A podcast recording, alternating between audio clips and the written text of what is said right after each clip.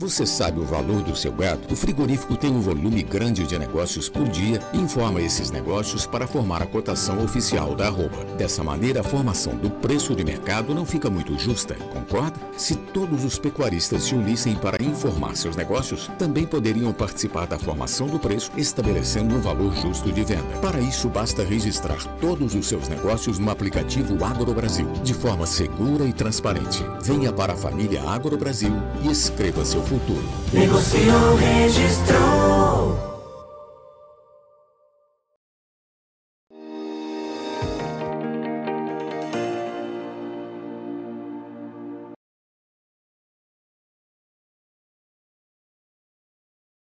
Olá, você que continua nos acompanhando aqui pelo Notícias Agrícolas. Eu sou Letícia Guimarães e a gente começa agora mais um boletim e dessa vez falamos do mercado do boi gordo. Quem está aqui para falar com a gente hoje sobre como está o desempenho desse setor é o Felipe Fabre, que é analista de mercado da Scott Consultoria. Seja muito bem-vindo, Fabre. Olá, Letícia, muito obrigado pelo convite. Vamos falar um pouquinho a respeito do mercado, mercado que vem em um momento bem apertado, se assim a gente pode chamar, né? É isso que eu ia te perguntar, Fábio. Seguimos naquela toada de pressão baixista nos preços, frigorífico aí testando os pecuaristas, tentando puxar esse preço para baixo? Olha, seguimos, apesar do período de entre-safra, que é aquele período que tradicionalmente a gente vê um, um volume de gado chegando com menor ímpeto ao mercado, uma questão de demanda tipicamente apertada com relação à oferta, o que a gente está vendo é um cenário oposto. Boa parte das indústrias, desde o começo de julho, meados de julho, né, primeira quinzena de julho em diante, trabalhando com escalas alongadas, com muito gado negociado previamente e uma demanda interna, principalmente, não conseguindo atender ao escoamento da carne produzida, fazendo aí com que a ponta compradora hoje trabalhe com viés baixista basicamente desde a segunda quinzena de julho até o final desse mês de agosto. E a nossa expectativa, olhando para o curto prazo, é que esse viés siga, principalmente quando a gente pega como referência os últimos dias, onde algumas unidades importantes ali no Centro-Oeste para mercado interno acabaram saindo das compras também, aumentando essa pressão baixista no mercado do boi gordo. E, e Fabri, me diga uma coisa, né? A gente tem esse cenário muito positivo para as exportações. Uh, temos opiniões de outros analistas também trazendo uh, aqui para o Notícias Agrícolas, né? agregando para os nossos materiais, sejam eles de entrevistas ou sobre as explicações dos dados de, de exportações da CSEX que saem toda segunda-feira uh, de que nesse mês de agosto a gente deve novamente superar a marca de um bilhão de dólares nas exportações de carne bovina. Uh, isso não está ajudando a, a, contribuir com esse escoamento, a contribuir uh, de forma que o mercado interno aqui tenha uma certa melhora.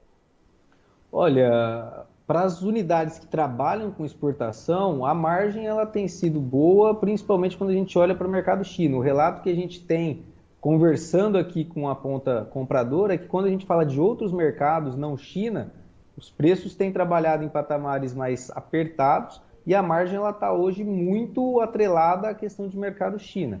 A gente tem a expectativa ainda de exportação positiva para o mês de agosto. A gente está falando hoje de quase 4% a mais com relação ao volume embarcado em agosto de 21. Expectativa de quebrar recorde em volume e na questão de faturamento romper a marca de um bilhão de dólares, mas a gente tem que lembrar sempre que a questão da exportação ela representa quase 30%, aproximadamente 30% do nosso volume de carne produzida no Brasil. Então a gente tem uma dependência ainda muito grande com relação à questão do consumo interno, da demanda interna, e a gente não tem todas as plantas trabalhando com, com exportação. Então o reflexo dessa margem positiva, desse cenário mais positivo para as indústrias exportadoras não se reflete para a maior parte das plantas compradoras aqui no, no mercado brasileiro. Tá? Então, esse é o grande ponto que a gente tem que levar em consideração e que a gente tem que analisar daqui em diante, porque uma retomada para a arroba do boi gordo, ela vai estar tá muito mais atrelada à melhora no consumo doméstico do que a questão da exportação. A exportação acho que já está bem nítido para todo mundo do setor que ela vai vir, vai seguir com um ano positivo em 2022. deve ser um ano recorde com relação às exportações, mas se a demanda, se, a, se o consumo no mercado interno não melhorar, não se sustentar daqui em diante, não der sinais de, de fôlego novo para o restante do ano, a gente deve passar aí pelo menos para o mês de setembro e outubro, que é um período mais crítico, que é aquele gado de confinamento chegando, aonde qualquer redução na questão dos preços para o mercado físico pressiona diretamente a margem do confinador, pressiona diretamente o resultado do confinador, bem mais apertado. A gente deve ver uma entre-safra, caso o mercado interno não dê um sinal de reação, apertada e diferente do que tradicionalmente a gente tem para o período de entre-safra. E Fabri, tem alguma possibilidade, né, já que você comentou, né, setembro, outubro, vem esse gado vindo do confinamento, custo de produção mais elevado, né, como a gente sabe para todas as proteínas uh, de origem animal. Uh, mas também a gente está numa época né, em que está sendo liberado aquele auxílio emergencial, né, o Auxílio Brasil, uh, no valor de 600 reais, que tem contribuído né, para melhorar um pouquinho o poder de compra das famílias. A gente tem também o período eleitoral, que acaba uh, fazendo girar um pouco mais de dinheiro, empregos temporários, enfim.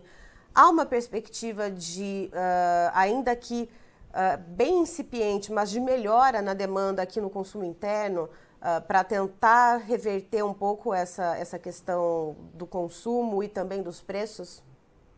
Olha, a expectativa ela existe, tá, Letícia? Você citou dois fatores que na nossa análise podem colaborar com o escoamento de carne bovina, mas até o momento isso não refletiu. Pegando aí o período agora de julho, agosto, a gente já começou a sentir esse, esse maior volume de capital chegando no mercado, tanto da parte dos auxílios governamentais quanto da parte de geração de empregos temporários pensando nas eleições, e o que a gente sentiu foi um, uma forte demanda aí, principalmente pelas proteínas alternativas que a gente chama aqui na Scott, né? Carne de frango, a carne suína e o mercado de ovos. Foram as três proteínas que acabaram se beneficiando até pelo perfil da população que acabou é, sendo contemplada com esses auxílios e com a geração dos empregos temporários.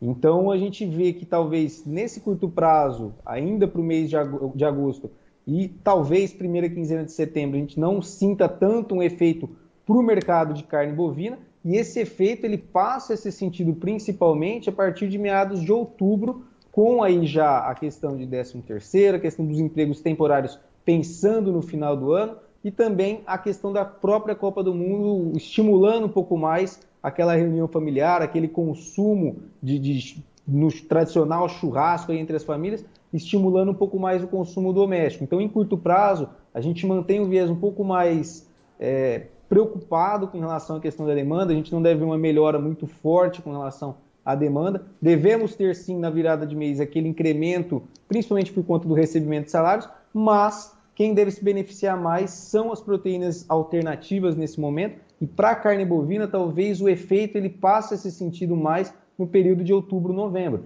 Então a gente tem hoje um viés mais é, nebuloso pela frente com relação ao consumo. Apesar disso, a gente tem uma expectativa positiva, tá? pensando no restante deste ano de 2022, e não só por esses fatores que a gente citou.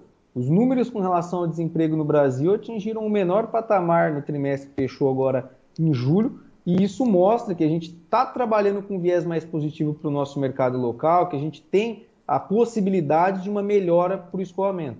Até onde essa possibilidade vai se concretizar ou não, vai depender muito, principalmente da competitividade com as demais proteínas, que são as que estão ganhando hoje corpo frente a esse cenário ainda apertado para o mercado interno. E Fábio, os frigoríficos ainda tentam uh, aquela queda de braço com o pecuarista. Uh, algum tempo atrás, alguns dias, a gente estava falando, inclusive aqui no Notícias Agrícolas, de frigoríficos testando boi a 290 reais e o pecuarista ali uh, entrando de vez na queda de braço e segurando, né, aquele, segurando o boi um pouco mais na fazenda para não aceitar esse preço. Continua nessa queda de braço ou não? A gente já vê um certo apaziguamento nessa relação? Não, a gente continua, a gente tem observado nos últimos dias um mercado muito travado. Referência hoje aqui para São Paulo, pela Scott Consultoria, temos para o mercado interno um boi até 295 entrando bem na questão de compra pela ponta compradora e aí a ponta vendedora tentando uma melhora com relação a esse preço. E para o boi que a gente chama o chamado boi China aí, testes de preços até 300 reais por arroba já foram observados, tá? mas sem muita efetividade. O que a gente tem hoje é muita gente já tendo negociado a sua boiada, o boi que está sendo abatido no momento negociado a 310, 315 em alguns casos, e quem tem boiada para encaixar dentro dessas escalas de abate vigentes está tendo que trabalhar com esse cenário mais pressionado. Nós temos dados aí que mostram para nós que houve um incremento nessa temporada na questão de utilização de negócios a termo, dados até do próprio Instituto Mato Grossense de é, Pesquisa Agropecuária, do IMEA, né, é, que apontam para o incremento no primeiro giro com relação ao uso de contratos a termos. E isso tem sido um dos principais fatores que está dando essa, entre aspas, folga para as indústrias com relação às escalas, em meio a um cenário de consumo patinando. Então, para quem não fez esse tipo de negociação, para quem não é, vendeu a sua boiada anteriormente, quem não vendeu a boiada previamente, está trabalhando com um spot mais pressionado e tem, tem brigado cada vez mais para tentar melhorar essa remuneração e as indústrias pressionando para baixo com todo esse contexto que eu acabei de, de citar de demanda compassada e até mesmo algumas unidades saindo das compras com destaque a Centro-Oeste, pressionando outras praças com relação ao, ao preço do boi no mercado spot. E Fábio, por falar em escala, né? Nos últimos dias a gente viu aí as escalas se alongando, se esticando mais que chiclete. Uhum. Como é que está isso agora? Ah, houve alguma alguma redução, alguma, algum cenário que a gente já observa de, de ser um pouco mais positivo ou não? A gente continua com aquele mesmo cenário de escalas extremamente alongadas uh, em alguns pontos do país?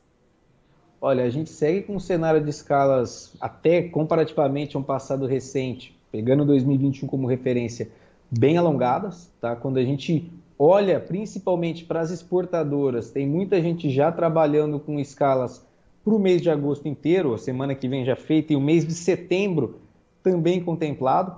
Então, quem está trabalhando com exportação já tem é, as suas escalas mais alongadas e a estratégia na outra ponta, que é aquela ponta que está trabalhando com o mercado interno, é de trabalhar com escalas é, relativamente alongadas. Falamos aí hoje de 10 dias, quando a gente pega para comparar com 2021, uma escala de 10 dias era uma escala de ouro, pensando na ponta compradora. Hoje nós temos essa realidade como uma estratégia para a ponta compradora para analisar toda a questão de escoamento, para analisar tudo o que é, vai ser traçado de estratégia e isso tem beneficiado a ponta compradora, principalmente na parte de quem trabalha com exportação. Então a gente tem duas realidades: exportação com as escalas trabalhando bem adiantadas, bem alongadas, e para o mercado interno, as escalas assim, paulatinas, 10 dias no máximo, mas ainda assim, quando a gente compara com o ano passado, são escalas mais confortáveis e isso permite esse testes de preços que a gente tem observado. Até porque viemos num primeiro semestre com um incremento na oferta de gado. Né? A gente pega para analisar os dados que o IBGE lançou recentemente sobre a pesquisa de abate trimestral e o segundo trimestre de 2022 confirmou a nossa expectativa de, de descarte de fêmea maior nessa temporada, né? um avanço com relação aos abates no primeiro trimestre e um avanço no comparativo anual. Então, esse contexto todo tem dado a tônica do mercado nesse segundo semestre muito obrigada pelas informações. Eu agradeço muito a sua participação aqui com a gente no Notícias Agrícolas e, claro, você e todo o pessoal aí da parte de análise da Scott são sempre muito bem-vindos aqui conosco. Olha, Letícia, eu agradeço. A Scott Consultoria está sempre de portas abertas. Precisando, estamos à disposição e uma ótima tarde a todos vocês. Tá aí, tivemos então o Felipe Fabre, que é analista de mercado da Scott Consultoria, nos trazendo então como que está o andamento do mercado do boi. Segue a queda de braço entre frigoríficos e pecuaristas, frigoríficos aí tentando pressionar os preços para baixo, pecuaristas relutando em entregar então a boiada spot, né, pelos preços que estão sendo oferecidos nesse momento e segue então essas tentativas de pressão. Segundo o Fabre, uh, no mercado paulista, né, o boi então China tentando aí, né, os frigoríficos tentando negociar em torno de 300 reais, não está sendo muito bem aceito. Uh, e para o mercado interno em torno de 3, 295 reais. Então a gente vê esse compasso aí, as escalas se mantêm Uh, da mesma forma que a gente tem visto nos, outro, nos últimos dias, não mudou muito o cenário, e mesmo com as exportações indo muito bem, as exportações tendo um desempenho excelente. Nessa semana, inclusive, Fernando Henrique Iglesias, que trouxe o contexto dos dados da exportação que foram divulgados pela Secretaria de Comércio Exterior do Governo Federal na segunda-feira, a gente deve bater novamente nesse mês de agosto a casa dos do 1 bilhão de dólares uh, de carne bovina exportados. Então, a gente tem esse cenário muito positivo, porém, são 30% da nossa produção de carne bovina que é exportada. O restante fica aqui em solo brasileiro e, com a descapitalização da população, esse consumo mais baixo, acaba então.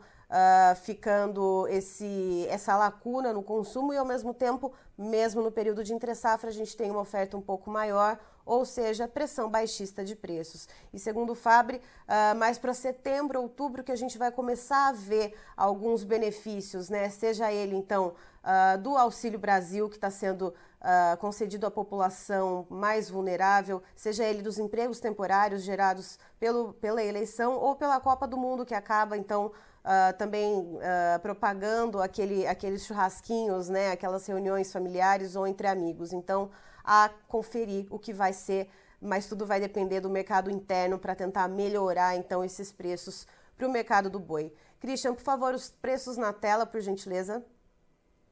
Temos então os contratos na B3 setembro 22, uma queda de 1,17%, valendo R$ 304,95. Contrato para outubro de 2022 baixa também de 1,30%, perdão, valendo R$ 308,45. Para novembro a gente tem uma queda menos acentuada de 0,79%, com preço de R$ 312,70. E para dezembro volta aí uma queda um pouco maior de 1,22%, com um preço de 315 reais. E a referência para o CPEA da arroba do boi gordo no mercado paulista também queda essa sim bem acentuada de 7,16%, com preço em R$ 303,20. Encerro por aqui, daqui a pouquinho tem mais informações para você. Notícias Agrícolas 25 anos, ao lado do produtor rural. Participe das nossas mídias sociais no Facebook Notícias Agrícolas, no Instagram arroba Notícias Agrícolas e em nosso Twitter arroba Noteagri. E para assistir todos os vídeos, se inscreva no YouTube, na Twitch, no Notícias Agrícolas Oficial.